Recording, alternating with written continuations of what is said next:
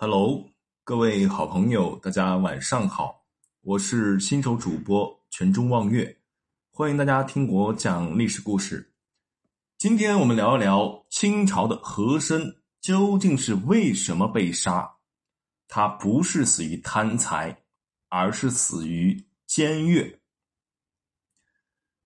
和珅跌倒，嘉庆吃饱。这个有着史上第一贪官之称的和珅，家中搜出来的资产有好几亿两白银，这可相当于清朝好几年的财政收入呀。那其实和珅很大程度上并不是因为贪财而死。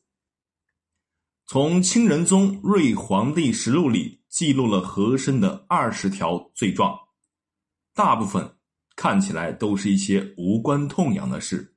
譬如说，当乾隆皇帝册立嘉庆皇帝永琰为皇太子时，和珅先期呈给永琰如意，泄露机密；还有在圆明园内骑马直入左门，过正大光明殿至寿山口；还有乘轿出入神武门，直进皇宫，娶出宫女做小老婆等等。其中有八条涉及财产的罪，但始终没有提到一个贪字儿。之所以是这个样子，在于乾隆皇帝刚刚去世，按照传统的礼制，三年无改与父之道，可谓孝义。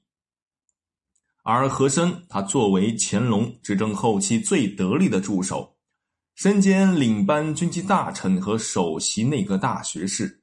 并身兼三部一院尚书，另外还兼着内务府的总管、翰林院的长官、长院院士等等，有十几个要职。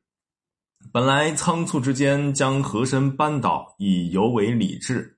再说他是大贪官，势必会将乾隆置于尴尬的道德境地。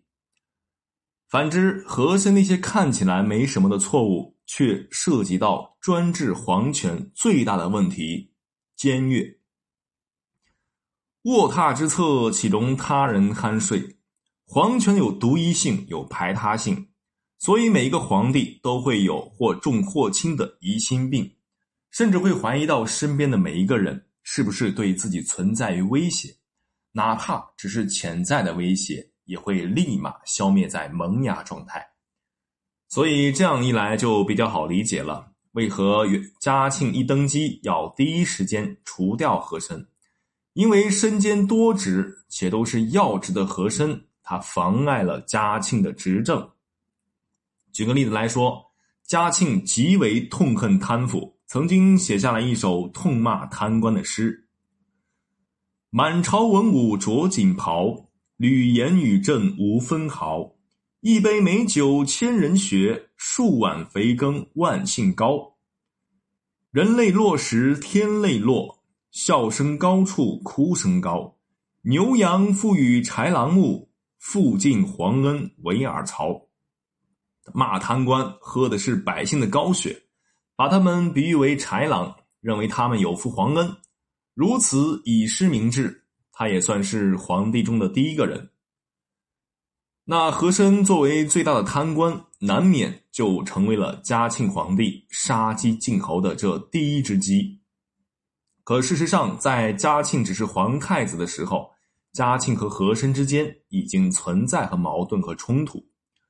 无论是向乾隆告状说嘉庆和自己的老师朱玉圭存在不正当的关系，以至于朱玉圭非但没有成为大学士，反而被降职。还是在乾隆不想放权而又不得不放权的时候，建议乾隆使用太上皇专用的印章，主要公文必须加盖乾隆和嘉庆两个人的印章才有效。这直接导致嘉庆的权力被架空，犹如傀儡皇帝。这些都已经注定了和珅不会有什么好下场。